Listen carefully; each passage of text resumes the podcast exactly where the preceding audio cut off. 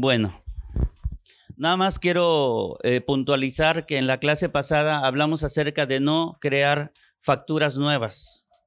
Si cuando estamos en los desiertos y estamos caminando, puede, viene el impulso del Espíritu y nos lleva y, y muchas veces o casi siempre y generalmente o seguramente siempre habrá, momentos en nuestras vidas en que nuestra fe va a ser zarandeada.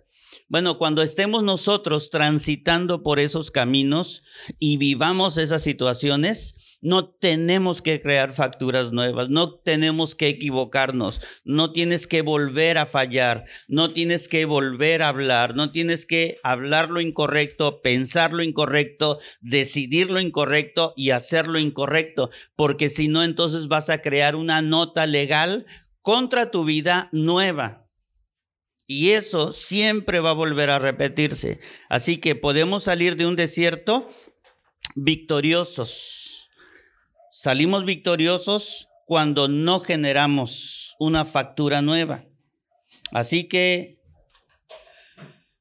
tenemos que dedicarnos a lo, que hemos sido llamados a realizar las cosas de una manera diligente. Lo que se nos pida hacer, amados, lo tenemos que hacer de una manera diligente, de manera inteligente, de manera amorosa, dedicada, con el cuidado, siendo creativos. No, a veces se nos pide hacer cosas, pero no sé, y, y lo hacemos y a veces somos pronto para hacer las cosas, pero tenemos que irle añadiendo sazón a nuestro servicio, a lo que hacemos, y, y uno de los sazones que tenemos que poner en eso es la creatividad la creatividad en lo que estamos haciendo, en el servicio que estamos dando. Así que debemos que tomar en serio la asignación que tenemos. Cada uno de nosotros tenemos una asignación a lo que hemos sido llamados. No es quizá la asignación final para tu vida, pero lo que se te mande hacer, hazlo y hazlo bien. Y que en esa realización se vaya desarrollando en ti un espíritu de servicio Así que estamos hablando de hacer bien las cosas. Entonces, necesariamente, yo pensé, decidí, medité en todo esto de que vamos a entrarle al servicio. Hemos, nuestro servicio viene cobijado por un montón de enseñanza, ¿sí? O sea, no estamos entrando así nada más, no venimos bien abrigados por muchas enseñanzas para poder realizar nuestro servicio. Bueno, hoy quiero que notemos que, que añadamos algo más y tiene que ver mucho con tu corazón y con tu manera de pensar y es una vida de justicia. Por lo regular es un tema muy poco que se habla acerca de la justicia hay otros temas bíblicos que más se hablan, pero cuando se habla de una vida de justicia, es algo que a nosotros, que nosotros tenemos que añadir en todas las áreas de nuestra vida, sobre todo en el servicio, para que lo que hagamos huela a la justicia de Cristo. ¿Por qué a la justicia de Cristo? Bueno, pues porque cuando tú llegaste a Cristo, Cristo, la justicia de Cristo fue imputada a tu vida, fue, Cristo se, te vistió con su justicia. Ahí es cuando Romanos 5.1 dice, justificados pues por la fe, tenemos paz para con Dios por medio de nuestro Señor Jesucristo. Entonces, esa palabra de justificados es una palabra legal, ¿sí? Y hemos hablado de notas legales. Bueno, la parte buena de esto es que tú y yo hemos sido justificados porque la paz que debemos que tener con el Padre la recibimos por esa imputación de la justicia de Cristo. Estamos vestidos de la justicia de Cristo. Bueno. Desde esta perspectiva, o sea, de que hemos sido justificados, tú y yo no hicimos, no hemos hecho, no hicimos nada para ganarnos la paz con el Padre, la paz con Dios. Porque toda esa paz Cristo nos las dio por su obra, por su obra. Tú y yo no hicimos nada para ser justos o para ser justificados. Cristo hizo toda la obra. Entonces, desde esta, desde esta perspectiva, tus obras y mis obras no cuentan. Lo que cuenta es la obra de Cristo. Eso es lo que cuenta. Sin embargo, la verdad de la justicia no termina aquí. Debemos nosotros ir ampliando nuestro panorama de las verdades y de los principios de Dios para que nosotros entendamos bien cómo vivir nuestras vidas cristianas o nuestras vidas en Cristo. Así que desde esta perspectiva, nuestras obras no valen. La salvación, decimos, la salvación no es por obras desde esta perspectiva. Mas, sin embargo, hay otra. Es que cuando ya llegamos a Cristo, Dios nos da el Espíritu Santo en algún momento, desde la regeneración, antes de que tú aceptes a Cristo, Dios empieza una obra de regeneración, porque por eso tu voluntad lo acepta, porque la obra de Dios ya está obrando en ti. Y hay un momento en que dice, sí, Jesús es mi Señor y Salvador. Bueno, Tú declaras eso, confiesas a Cristo porque ya viene una obra del Espíritu sobre nuestras vidas. Y cuando tú llegas a Cristo, a partir de ahí comienzas un nuevo camino que se llama santificación. Mientras en la salvación primaria, primera, las obras no valen, en el camino de santificación tus obras sí valen. Sí son necesarias. Santiago, fíjate, Pablo nos habla acerca de la fe, de lo que ya te hablé, justificados pues por la fe, etcétera. Pero después Santiago nos presenta otra perspectiva acerca de la fe y dice que la fe es por obras. ¿Cómo voy a dar a entender mi salvación? Por medio de mis obras. Entonces, en el proceso de santificación, las obras sí valen. Son necesarias. ¿Y qué, a qué nos referimos cuando hablamos de obras? Nos estamos hablando del servicio, de la manera en cómo servimos.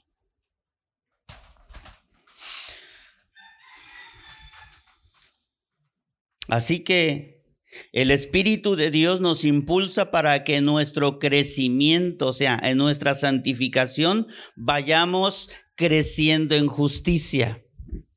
Lo voy a volver a leer. El Espíritu de Dios nos impulsa para que nuestro crecimiento, en nuestra madurez, en nuestra santificación, vayamos creciendo en justicia vayamos creciendo en justicia. ¿A alguien se le está complicando entender esto? Que levante la mano. ¿Sí lo entendemos? Sí, amados. ¿Sí lo entendemos? ¿Sí lo entiendes? ¿Sí? ¿Sí? Bueno. La victoria de la que hemos hablado anteriormente, ¿sí? En la clase pasada fue la última vez. La victoria de la que hemos hablado, hermanos, no es sino la actitud diligente para vencer. O sea, cuando tú te fijas, te dejas de fijar, fíjate, una cosa justa es dejar de ver y señalar y criticar los errores de los demás, porque si tú mantienes tu vista en todos los errores de los demás, siempre tus errores van, se van a magnificar. O sea, tú resultas peor que ellos. Porque por eso, ya te fijaste en la paja de tu hermano, pero no te fijas en la viga que tú tienes en tus ojos. Y cosas así que el Señor nos habló. Bueno, si tú quieres tener victoria, tú te tienes que centrar en tus errores y en tus fallas. En eso te tienes que centrar y vas a tener victoria. Bueno, cuando somos diligentes en hacer eso, no solamente vencemos nuestra carne, sino que también vencemos el mundo y vencemos el diablo. Esa es una actitud diligente. Es una actitud inteligente de nosotros. Y eso, amados, escucha, eso nos trae justicia, una vida de, justicia. Bueno, ¿qué es? ¿Qué es?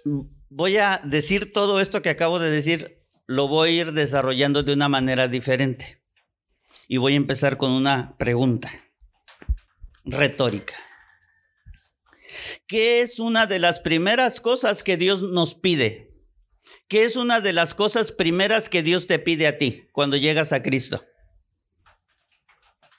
Bueno, o sea, no te lo, no te lo hago para que, me, para que me respondas, sino para decirte. Dice Mateo 6.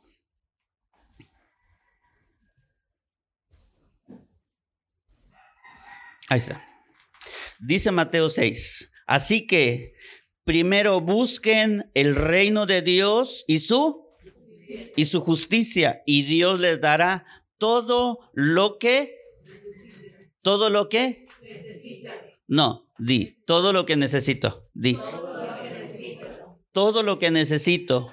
¿Cómo va a llegar a tu vida? ¿Cómo va a ir viniendo? ¿Cómo va a ir viniendo todo lo que tú en tu vida, en tu matrimonio, en tu casa, tus hijos, tu negocio, tu trabajo, tus relaciones, tu servicio? ¿Cómo va a ir viniendo a tu vida? Bueno, cuando empiezas a hacer bien, lo primero. Porque hay muchas cosas que se bloquean y que se retienen para que lleguen a nuestras vidas. ¿Por qué sentimos que no llegan?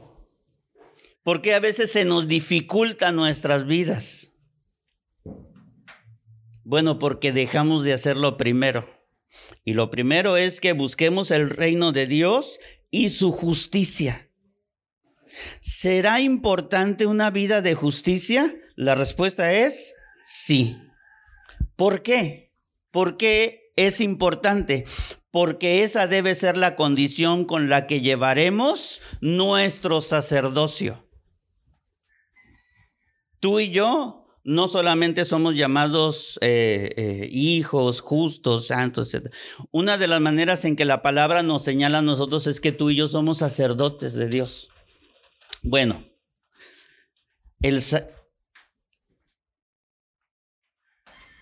una vida de justicia es la condición con la que nosotros vamos a llevar nuestro sacerdocio.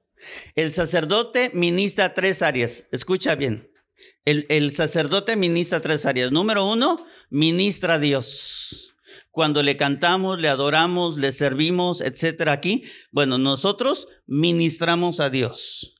En segundo, ministramos a la iglesia, a la iglesia cuando nos servimos unos a otros. Cuando nos servimos unos a otros, ¿sí? Aquí entre hermanos. O, hay otro hermano de otro lado. Cuando le servimos, estamos nosotros ministrando otras vidas. Y en tercer lugar, ministramos al mundo. Cuando tú compartes el Evangelio a otra persona, cuando tú ayudas a otra persona que no es cristiano, etcétera, etcétera, etcétera. Entonces el sacerdote tiene tres áreas donde se mueve, que es Dios, la iglesia y el mundo. Así que necesitamos saber qué nivel de justicia tenemos que vivir. Porque estamos hablando de una vida de justicia. Entonces tenemos que saber qué tipo, qué nivel de justicia. ¿Cómo voy a saber, hermano, qué nivel de justicia tengo que, eh, eh, eh, que vivir? En qué nivel de justicia yo me tengo que mover. ¿Estoy bien? ¿Estaré mal? ¿Me faltará justicia? ¿No la estaré desarrollando? Bueno, ¿yo cómo voy a saber? Bueno, nuestro Señor Jesús nos puso un, un margen, un estándar de espacio así como para que nosotros nos veamos y valoremos cuál es la vida de justicia que tenemos que vivir. Ok, lo voy a tratar de explicar. La respuesta que el Señor nos da la encontramos en el sermón de la montaña, en el sermón del monte, pues. Ahí el Señor nos empieza a hablar cuál es, ya, ven que el sermón del monte, estoy hablando de Mateo 5, eh, 6 y 7. Ese es todo el sermón del monte. Bueno, en el sermón del monte nos, nos señala un tipo de vida que nosotros los cristianos tenemos que vivir. ¿Qué tipo de vida tengo que vivir? Esa, la que el Señor nos enseña a través del monte. Bueno, en el sermón de la montaña, el Señor nos muestra cuál es ese estándar de vida y el nivel de vida de justicia que tenemos que vivir. Veamos Mateo 6:33. Dice, ya está. Así que, bueno, esto ya lo dije. Bueno, ya hablé acerca del reino de Dios. Bueno, eso lo dice Mateo 6:33. Luego encontramos Mateo 5 y nos dice, nos habla ya más exactamente de este, de este estándar. Dice Mateo 5, 17 y 18, no piensen que he venido para acabar con la ley de Moisés o la enseñanza de los profetas. No he venido para acabar con ellas, sino para darles completo significado. Repite conmigo completo significado les digo la verdad, hasta que pasen el cielo y la tierra, no pasará ni una letra, ni una tilde de la ley, hasta que todo se cumpla. Ok, aquí el Señor nos está diciendo que Él vino a cumplir la ley de Moisés y la enseñanza de los profetas. Pero a mí me llama mucho la atención la frase que sigue cuando dice, no he venido para acabar con ellas, sino para darles completo significado. Cuando el Señor nos habla de que les va a dar completo significado, completo significado, nos está diciendo el Señor, nos está diciendo el Señor que una cosa es cuando tú lees una enseñanza bíblica, ves la Biblia, la lees, y juntamente con el Espíritu hace que esa letra, esa enseñanza que tú estás recibiendo de la palabra, la vuelvas vida en ti. A veces solamente, otras veces yo les he hablado cómo los fariseos eran muy puntuales en la enseñanza de la ley y sobre todo cuando ellos la, este, la enseñaban. Por eso el Señor varias veces dijo, habéis oído esto, pero yo os digo, bueno, cuando dice, yo está completando, está completando el significado de ello. A veces queremos ser bien literales con la enseñanza de la Biblia. No es la literalidad a lo cual Dios nos ha llamado. Dios nos ha llamado para que la palabra de Dios tenga un impacto en nuestras vidas que haga que todo nuestro razonamiento, nuestra inteligencia y nuestra sabiduría, que son las y nuestra voluntad, que son las potencias que tenemos, se transformen con el con ese impacto de la palabra en nosotros. Queremos ser muy puntuales e ir e ir este, cumpliendo con cada palabra, con cada coma que nosotros encontramos. No es así, hermanos. No es así. Tiene que haber una interpretación, tiene que haber un entendimiento de parte de nosotros hacia la palabra de Dios para que todo lo que pienses sea conforme a la voluntad de Dios. Cuando te surge un problema, un conflicto, una necesidad, cuando te sientas triste o cuando te sientas alegre, cuando tengas que hacer comercio, cualquier cosa, viene un razonamiento en nosotros muy de acuerdo a la voluntad de Dios. Pero el error es que a veces queremos ser bien literales como los fariseos lo eran. Entonces el Señor nos dice que Él vino a dar completo significado. Jesús vino a hacer ese, Jesús vino a hacer todo el cumplimiento de la ley de los profetas. Él vino a hacerlo. Por eso el Espíritu Santo lo que hace, su trabajo es llevarnos a que la, a que la imagen de Cristo sea en, en nuestras vidas.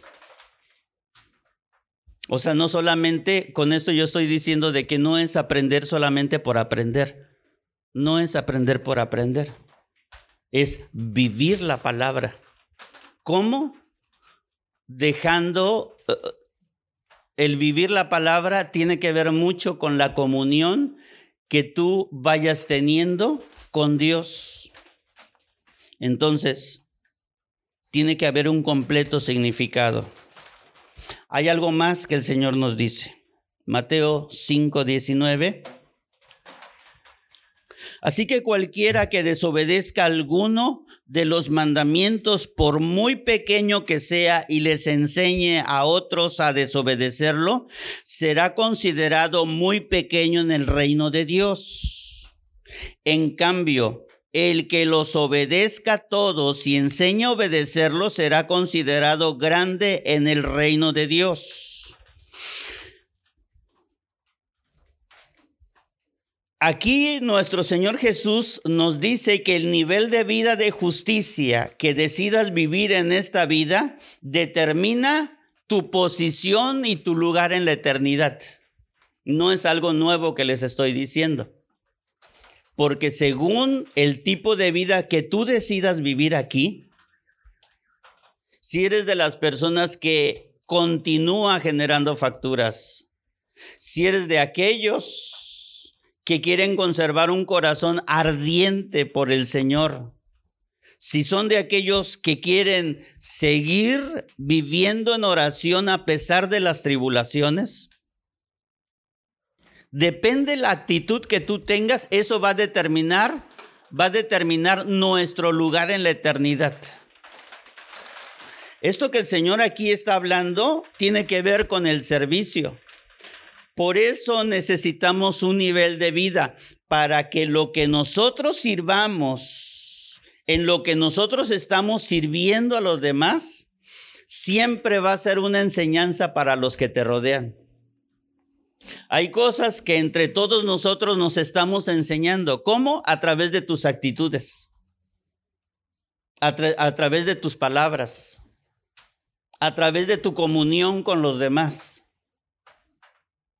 Si tenemos la habilidad de querer comunicarnos y tener comunión con los demás, o somos de los que limitamos nuestra comunión por situaciones que nosotros creemos por prejuicios, por miedos, por cosas que no están resueltas en, en el corazón. Entonces limitamos, pero sea cual sea nuestra actitud y nuestra posición dentro del reino de Dios, eso te va a posicionar en tu eternidad. Aquí lo dice. Ahora, ¿cómo ¿Cómo una persona puede llegar a ser muy pequeño? Bueno, cuando hace que otros vivan el nivel de vida, el, el, nivel de relación con la palabra que tú estás viviendo.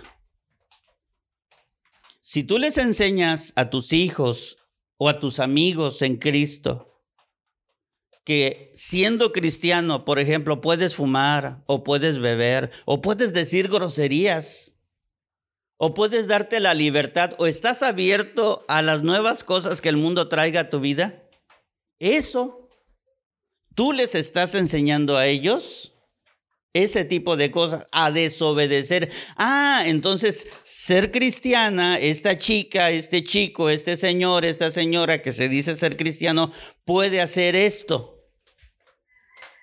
Entonces la gente y los hermanos de la iglesia ven un estándar en ti de vida que no encaja con lo que la palabra de Dios nos enseña. Y aquí dice que cualquiera que desobedezca alguno de los mandamientos, por muy pequeño que sea, y no solamente los, desobedezca, sino que le enseñe a otros a desobedecerlo, será considerado muy pequeño en el reino de Dios. Sin embargo, cuando nosotros obedecemos todos, o sea, los mandamientos, y enseña a otros a obedecerlos, ese será considerado grande en el reino de Dios. Alguien te llega con un chisme y, te dice, ¿sabe qué, hermano? Espérese tantito.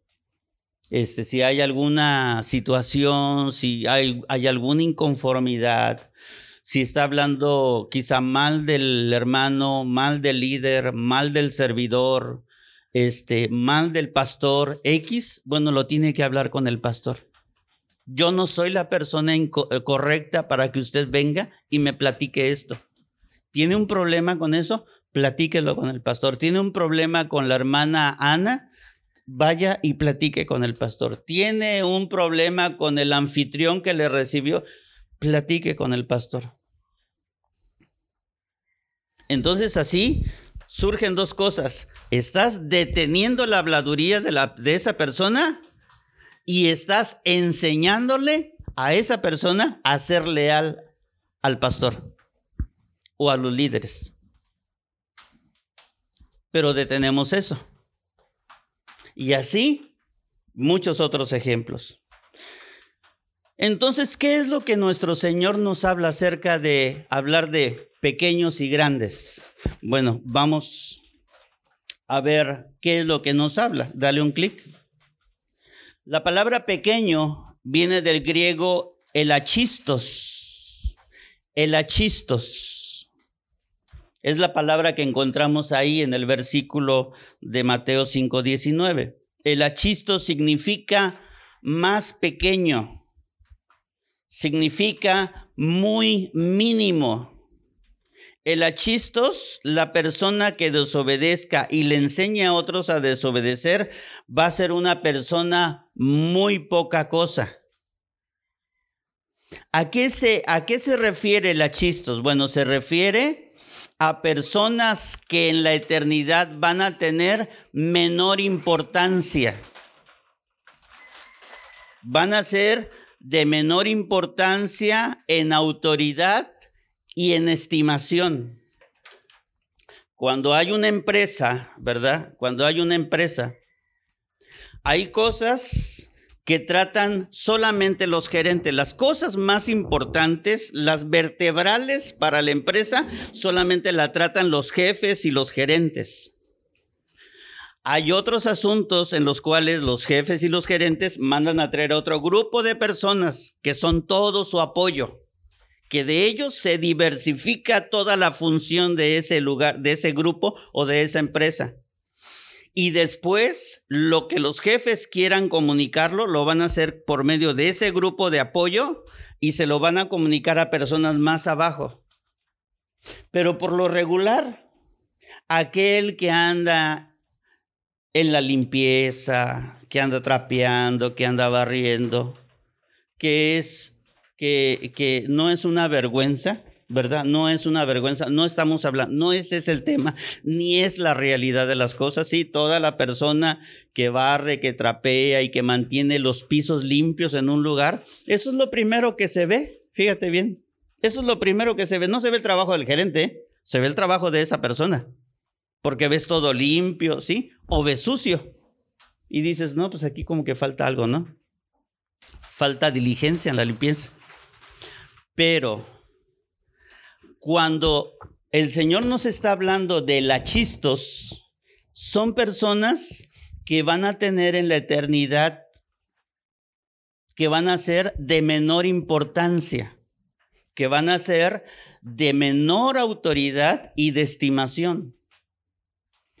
Hay un orden que va a haber en la eternidad, porque como Dios va a poner en autoridad y en alta estima a personas que nunca le buscaron o que nunca quisieron tener una real comunión con Él.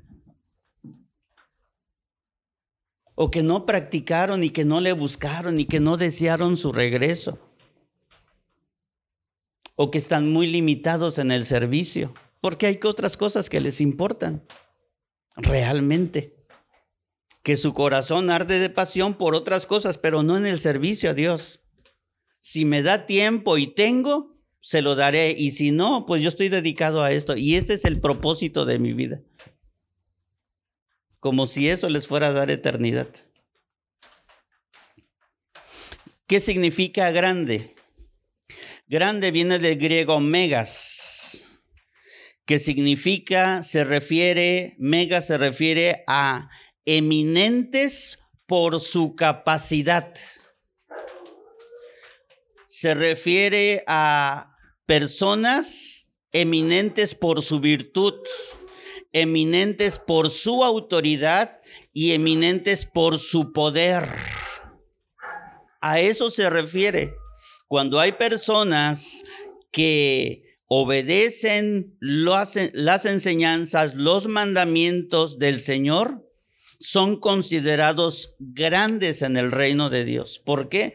porque fueron eminentes por su capacidad de virtud, de autoridad y de poder. Habla de gente distinguida, hermanos. Hay gente que conocen los ángeles y hasta los demonios este, eh, eh, los conocen. Como aquel demonio que decía de Pablo, sé quién es padre, sé quién es, como los, los, este, los hijos de, de Seba, eran exorcistas, eran unos muchachos y se dedicaban a sacarle demonios a las personas. Y un día llegaron con uno y lo quisieron reprender. Te reprendemos en el nombre de Jesús, el que predica Pablo, y voltea al endemoniado y el demonio habla a través de la persona y dice, sé quién es Jesús y conozco a Pablo. Dice, pero ustedes quiénes son. Y les dio una revolcada, dice la Biblia, que se regresaron desnudos a su casa y heridos. Bueno, esas personas grandes, esos megas, es gente distinguida. Se usa, mega se usa de aquellos que superan a los demás, ya sea naturaleza y poder. No es algo especial, hay, hay, hay cosas, hay propósitos muy especiales para ciertas personas, pero no estamos hablando de esas cosas especiales que Dios le designa a personas, por ejemplo, cosas como le designó al profeta Ezequiel. No hay otro ministerio como la del profeta Ezequiel. Sí, o como la de Pablo. Sí, Pablo quería ah, predicarles a los judíos, pero Pablo había sido llamado a los gentiles. Mientras Pedro y los demás estaban con los judíos, Pablo estaba con los gentiles, ¿no? O, sea, son designaciones como especiales. Megas no habla de eso.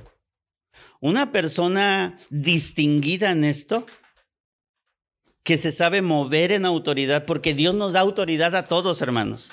No es porque al que está pequeño no le dé autoridad, no, sí le da autoridad, pero la pierde no aumenta su vida de autoridad, porque la vida de autoridad es directa, como dicen matemáticas, es directamente proporcional a tu vida de obediencia y de justicia. Si tu vida de obediencia y de justicia tú la desprecias, tú le quitas el valor, entonces tu vida de autoridad es, es este, inversamente proporcional. Entonces, somos llamados a eso. Y el Señor cierra el pensamiento colocando un nivel donde nos dice que tenemos que movernos por encima. O sea, estamos viendo, bueno, entonces, a ver, ¿cuál es la gama donde yo me tengo que, mover? ¿Cuál es la gama? Si, bueno, ya estoy entendiendo esto, estoy entendiendo de mi vida de, de, de, que tengo que, tener una vida de justicia. Bueno, pero ¿cuál es esa gama donde yo me tengo que mover? Bueno, el Señor da dos puntos, ¿no? El primero ya lo sabemos, que cada vez la obra del Espíritu nos tiene que impulsar a ser justos como Cristo. Bueno, ese es nuestro punto gama alto. Él es el, el, principio, él, él, es el omega. Hacia allá vamos. Ese, Cristo es el punto omega. Y hacia allá tenemos que ir en nuestra vida de justicia. Pero abajo, en esa gama de movimiento, ¿de dónde tenemos que partir? Bueno, tenemos que partir de esto que dice el Señor en Mateo 5. Por favor. Mateo 5 dice, porque les digo que si su justicia no fuere mayor que la de los escribas y fariseos, no entraréis en el reino de los cielos. Ah, entonces mi punto bajo, mi punto bajo de nivel de, ese, de esa gama de movimiento tiene que ser la vida de los fariseos. De ahí ellos están abajo, ese tiene, yo tengo que estar arriba de ese punto de vida de justicia de los fariseos y tengo que moverme hacia la justicia, hacia el nivel de justicia que Cristo vivía. Ah, bueno. Entonces, somos llamados para que nuestra justicia sea mayor la de los fariseos. Bueno, para eso tenemos que preguntarnos quiénes eran los fariseos, porque miren, siempre que hablamos mal de alguien del, del Nuevo Testamento, pues siempre hablamos de los fariseos mal, pero ¿quiénes eran los, fariseos? Cuando volteamos a ver el Antiguo Testamento, en el Antiguo Testamento no logramos ver a los fariseos porque los fariseos son una secta y ya les hablé de que la palabra secta es una palabra moderna que se aplicó a, las escrituras, pero realmente eran grupos de pensadores.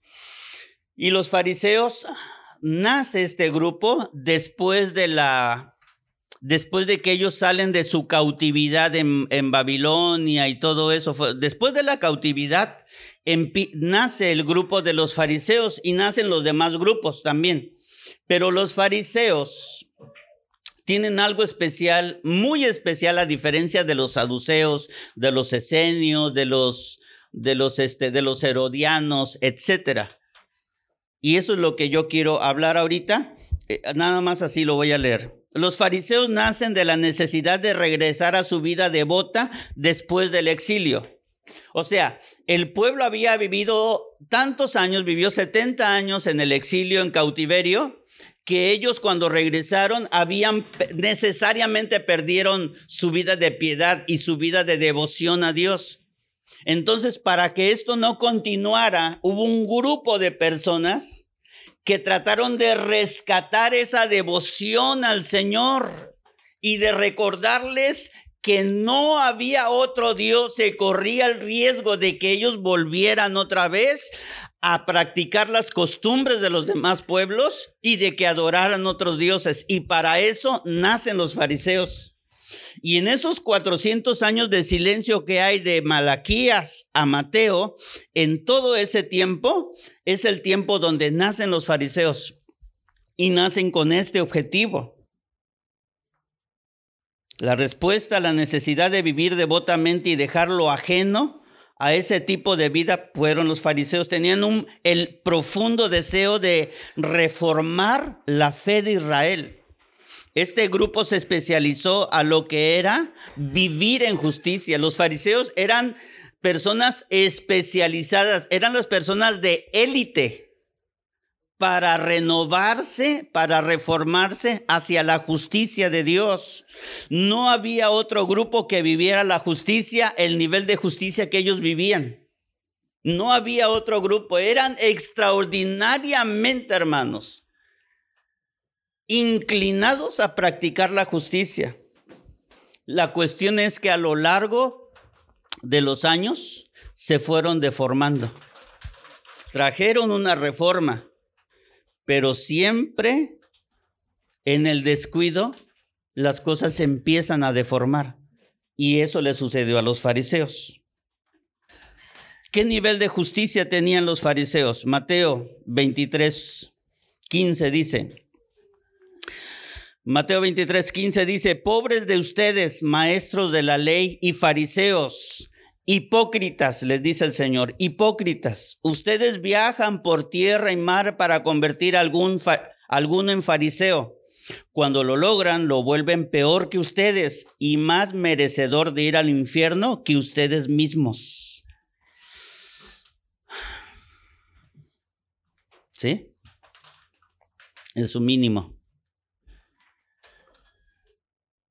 Es un helachistos mientras Fíjate que en este versículo el Señor les hace una acusación, lo está acusando de hipócritas. Esa es una frase, fue un, un letrerito que el Señor les colgó a los fariseos. Hipócritas, o sea, de que son actores. Porque tú y yo tenemos la posibilidad de actuar piedad, de fingir piedad. Nosotros tenemos esa posibilidad. O sea, podemos estar amando otras cosas, podemos amar el mundo, podemos amar el pecado, podemos amar lo injusto, pero aparentar justicia. Bueno, a esa apariencia el Señor le llama hipocresía. Bueno.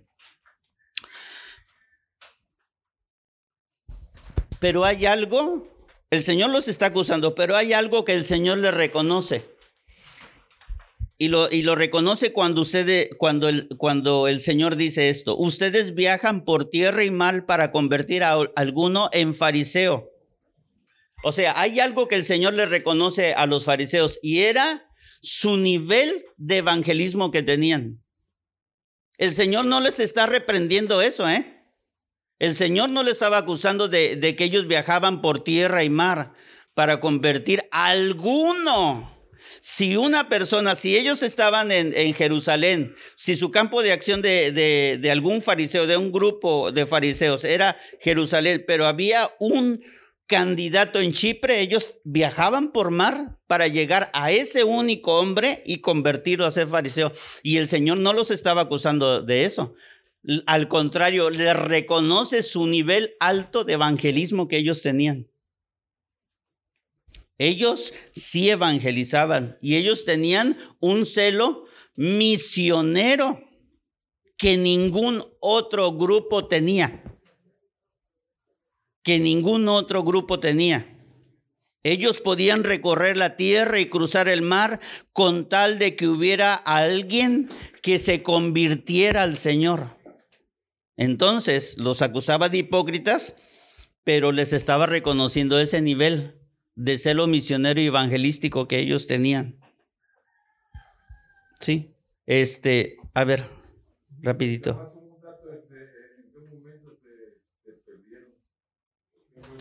en algún momento de esos 400 años.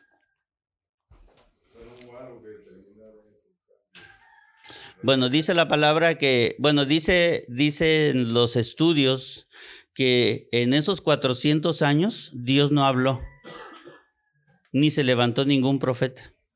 La falta de, la falta de la voz de Dios a sus vidas los hizo que se extraviaran en el camino. Fue lo mismo que les pasó a, a este, al pueblo. Fue como lo que le pasó al pueblo después de la muerte de Josué. Después de la muerte de Josué, Dios dejó de hablar. Y entonces viene el libro de jueces. Y el libro de jueces era un arriba y abajo del pueblo de Israel. A veces estaban bien y a veces estaban mal y a veces estaban peor. Y por lo regular siempre estaban mal y peor. Hasta que aparece Samuel. Y Dios vuelve a hablar. Y cuando Dios habla, los caminos se enderezan, Valentín. Entonces ellos, hubo una ausencia de la voz de ellos y entonces en algún momento de esos 400 años, ellos fueron torciendo los caminos hasta llegar a este a esta acusación que el Señor les hace de que son unos hipócritas. Mateo 23. 23 dice, hay de ustedes, escribas y fariseos hipócritas, porque diezman la menta y el eneldo y el comino y dejan lo más importante de la ley, la justicia, la misericordia y la fe. Esto era necesario hacer sin, dejar de hacer aquello. Bueno, Nuevamente el Señor los acusa y le dice que son unos hipócritas, pero también el Señor les está reconociendo algo, que este grupo de personas, de fariseos, eran diezmadores. Y fíjate, por cuanto venían de un contexto de vida extraordinario, de vida de justicia, los fariseos eran escrupulosamente diezmadores. Así que fíjate bien, ellos practicaban lo que decían. Los fariseos practicaban lo que decían.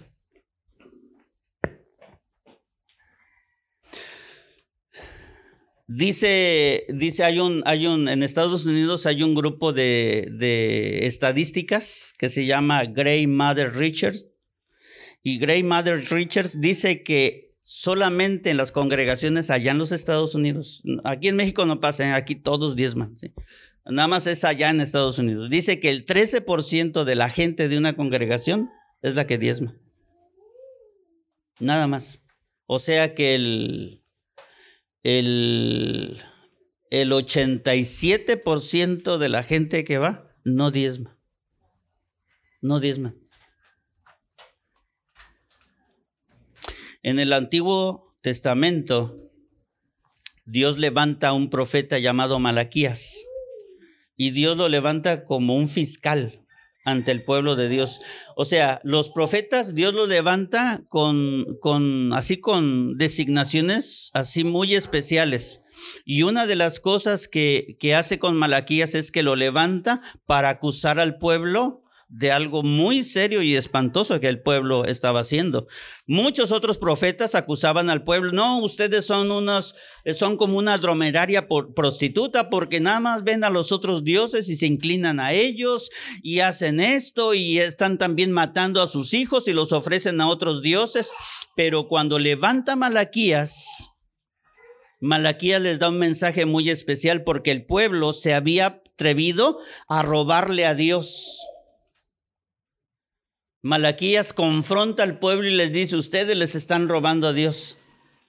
¿En qué le robamos a Dios? Dice, en sus diezmos y ofrendas.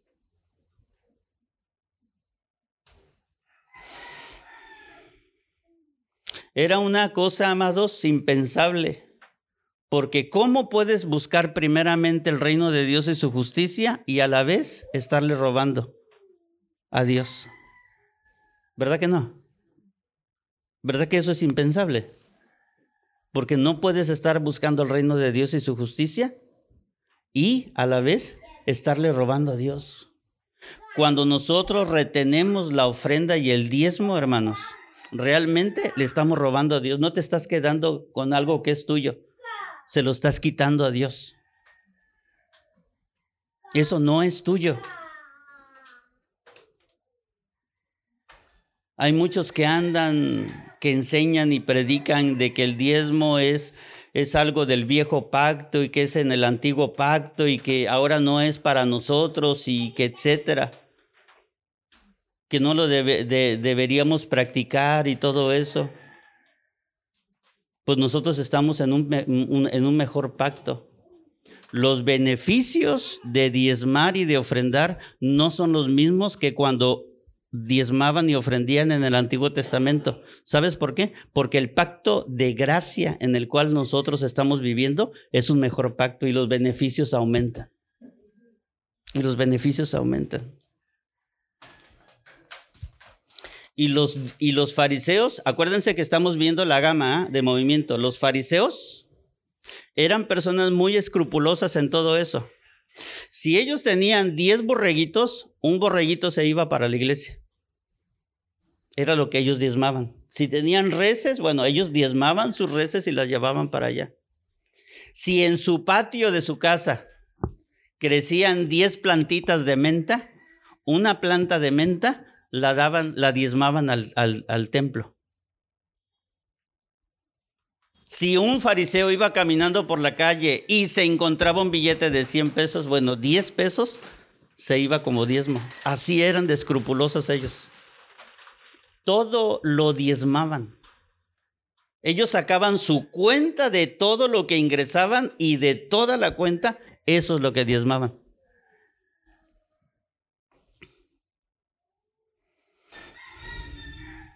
Pero hay algo que yo quiero que veamos aquí porque dice el Señor.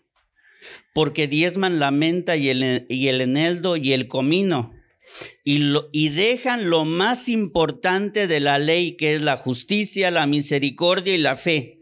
Te voy a decir qué es lo que el Señor está diciendo aquí, que el diezmo no es lo más importante para la iglesia. Hay cosas que son más importantes, que es la justicia, la misericordia y la fe. Entonces el Señor nos está mostrando aquí de que de que el diezmar y el ofrendar es lo menos que nosotros podemos hacer. Eso es algo, es, es lo de menos importancia. Eso es lo que no nos debería costar. Es lo menos. Porque hay cosas más importantes en el reino de Dios como la justicia. Pero si no podemos hacer lo, lo, primario, lo básico, lo menor, si no lo podemos hacer, pues mucho menos vamos a hacer lo demás. Mucho menos vamos a poder vivir una vida de justicia. Pues si no sabemos ofrendar y no podemos dar lo que a Dios le pertenece, lo que es de Dios, pues claro, pues no vamos a poder seguir lo demás. Porque nos quedamos y le estamos quitando a Dios lo que le corresponde a Dios. cuando había un fariseo que, que no diezmaba algo, eso le molestaba en su conciencia. O sea, lo tenían que hacer porque eran hombres entrenados en la ley. Ellos se sabían toda la ley de Moisés y, y las enseñanzas de los profetas, ellos se lo sabían de memoria. Así que hay algo que yo puedo decir, amados, con toda confianza, que el punto de partida de la vida cristiana es el diezmo. El punto de partida de la vida cristiana es el diezmo. Si eso primario y básico y que no tiene mucha importancia, lo hacemos, podemos hacer todo lo demás. Si lo hacemos y lo practicamos, podemos hacer todo lo demás. El diezmo es una pequeñez. Y si somos fieles en lo poco, seremos fieles también en lo mucho, amados. Si no somos fieles en lo poquito, en lo básico, en lo primario, tampoco lo podemos hacer en lo mucho. Jesús reprende a los fariseos por su hipocresía, pero en el texto le reconoce la buena práctica del diezmo porque termina diciéndoles el Señor, esto era necesario hacer, o sea, hablando de la justicia, misericordia y fe, esto era necesario hacer sin dejar de hacer aquello. ¿Y qué era aquello? El diezmo.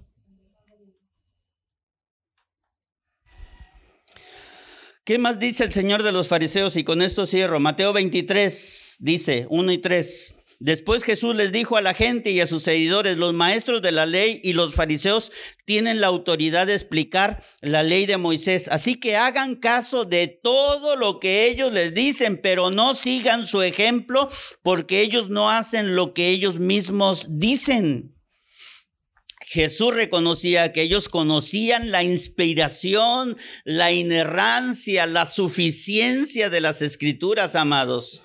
Ellos, los fariseos, eran como un tipo así como, como si trajeran las doctrinas de la gracia. Las doctrinas de la gracia, ese reconocimiento no nace en, en la reforma. Los fariseos reconocían esta característica que tienen las escrituras, que nuestra escritura es suficiente, inerrante, que no hay falla, que es autoritativa. Todo eso lo reconocían los fariseos. Y eso es lo que ellos enseñaban. Por eso el Señor dice esto. Entonces, ¿cuál era el problema?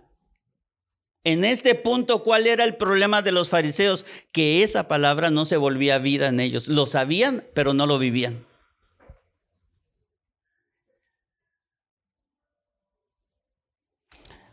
Amados, y en la iglesia hay quienes nunca se ocupan del evangelismo. Ni les importa predicar con su vida ni con palabras a otras personas. Viven su vida como si todo el que viviera en este mundo no solamente fuera esa persona. Recuerden que nosotros somos llamados para que primeramente busquemos el reino de Dios y su justicia. Y si vamos a empezar a caminar en una vida de justicia, o si, o si debiéramos caminar en una vida de justicia, como la que el Señor mismo nos está diciendo, una de las cosas que tenemos que hacer, si eso hacían los fariseos, nosotros lo tenemos que hacer más. Ser apasionados para predicar el Evangelio, amados. En serio, en verdad. Hace años, hace algunos años, me contaba esta Ángel. Ángel llegó un momento en que estaba trabajando por ahí con un hermano, lo estaba apoyando en una librería cristiana y todo eso. Y yo tengo un amigo, y ese amigo un día pasó por la librería y la vio y ay, la saludó y hola, ¿qué tal Ángel? ¿Qué esto y qué lo otro? ¿Y tu papá cómo está? Y etcétera, etcétera, ta, ta, ta, Y estaban, ah, estaban afuera de la tienda y, y estaban platicando y venía una persona así caminando y dice, espérame tantito. Y viene y sale este y la aborda. Hola, ¿qué tal? Buenas tardes. Y le empieza a evangelizar. Y en ese rato, la persona aceptó a Cristo.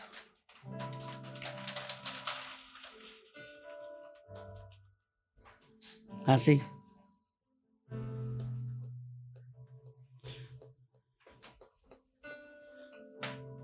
Y desde que yo me acuerdo, hermanos, desde que yo me acuerdo, siempre he compartido el Evangelio. Cuando yo era joven y, este, y, me juntaba con otros muchachos y nos salíamos. Había uno de ellos que sabía tocar la guitarra y nos subíamos, en aquel tiempo pues los transportes eran en camiones, y nos subíamos a los camiones. Y ahí en el monumento a la madre, que era un parador de mucha gente, ¿ah? ahí predicábamos el Evangelio. Y en el centro, y después fui líder a nivel ciudad de jóvenes. Y ahí en el centro predicábamos a los jóvenes, a, la gente. Me juntaba con un montón de jóvenes ahí en el centro. Ahí en la esquina de lo que ahora es donde está el hotel ese, Berlín, ¿se llama? Berlín, el que está cerca de la Plaza Cívica. Ah, bueno, ahí en esa esquina, ahí nos juntábamos. Antes de que fuera ese, no, todavía no existía ese, esa esa tienda de ropa que está ahí, que invade todo eso. No, toda esa esquina estaba bien libre. Y ahí nos juntábamos. Llegaba yo con mi carrito y se juntaban todos los muchachos, hasta, hasta, hasta un montonal de jóvenes. Yo me acuerdo que a veces llegaba la judicial y llegaba protección civil para saber a ver qué estaba pasando. Y había jóvenes de todos, de todas las edades. Había niños y niños de 12 años hasta jóvenes de hasta 30 años. Y todos nos juntábamos y a todos los repartía por el centro. Y ya llevaban sus estandartes. Y llevaban un montón de folletos. Yo me acuerdo que había una niña de 13 años, 12 años que se llamaba Talía. Y esta Talía estaba chaparrita, así chiquitita que estaba así. Y sigue chaparrita. Así estaba bien chiquita y un día estaba evangelizando a un señor altote, grande, gordote, de barba así. Y el señor así, parado, viendo así para abajo y Talía evangelizándolo. No me acuerdo, no, no, nunca se me olvida esa, esa escena. Pero ahí evangelizábamos. Tú tienes que hacerlo. Tú tienes tus compañeros de escuela, tus amigos, tus vecinos. Las personas que lo requieran tienen que escuchar del Evangelio. Si no lo haces, si no lo practicas al principio, te vas a sentir nervioso, nerviosa, te va a dar como miedo. Pero nuestra relación diaria, ¿verdad? Porque oramos todos los días, ¿verdad? En nuestro TCDA, nuestro tiempo con Dios, ¿verdad que sí? ¿Verdad que sí oramos? Bueno, en esa comunión con Dios nos viene de nuevo en ese momento. El de nuevo es lo que apaga ese nerviosismo y ese miedo de poderle hablar a mi compañero, a mi compañera, a mi amigo, a mi vecina. Ese, eso el denuedo disuelve el miedo. ¿Sabes por qué? Porque el denuedo hace que el miedo, que tengas más miedo de fallarle a Dios que de predicarle a la persona. El denuedo eso hace. El denuedo nos lleva a incluso perder nuestras vidas por Cristo. Es denuedo. No es porque los apóstoles eran muy, muy así. No, es un denuedo que viene de parte de Dios.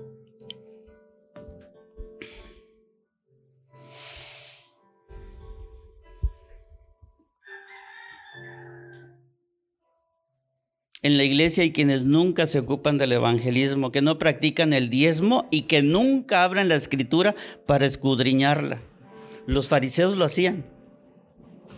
Ni siquiera cumplen con los requisitos mínimos de los fariseos, pero si los cumplimos solo es algo mínimo.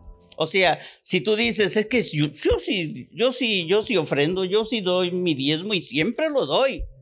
Sí, sí leo yo la Biblia. Bueno, eso no tienes de qué jactarse de, nada de eso, porque esto es lo mínimo. y hay con, hay con los que, que, se levantan el que no, yo sí diezmo, hermano, yo sí ofrendo, yo sí ayudo, yo sí voy. Bueno, eso es lo mínimo. Yo sí evangelismo, eso es lo mínimo. Yo sí voy, no importa el solazo que haya, no importa si en el camino hay peligros, yo voy, bueno, eso es lo mínimo. No tienes nada de qué jactarte, porque es lo mínimo.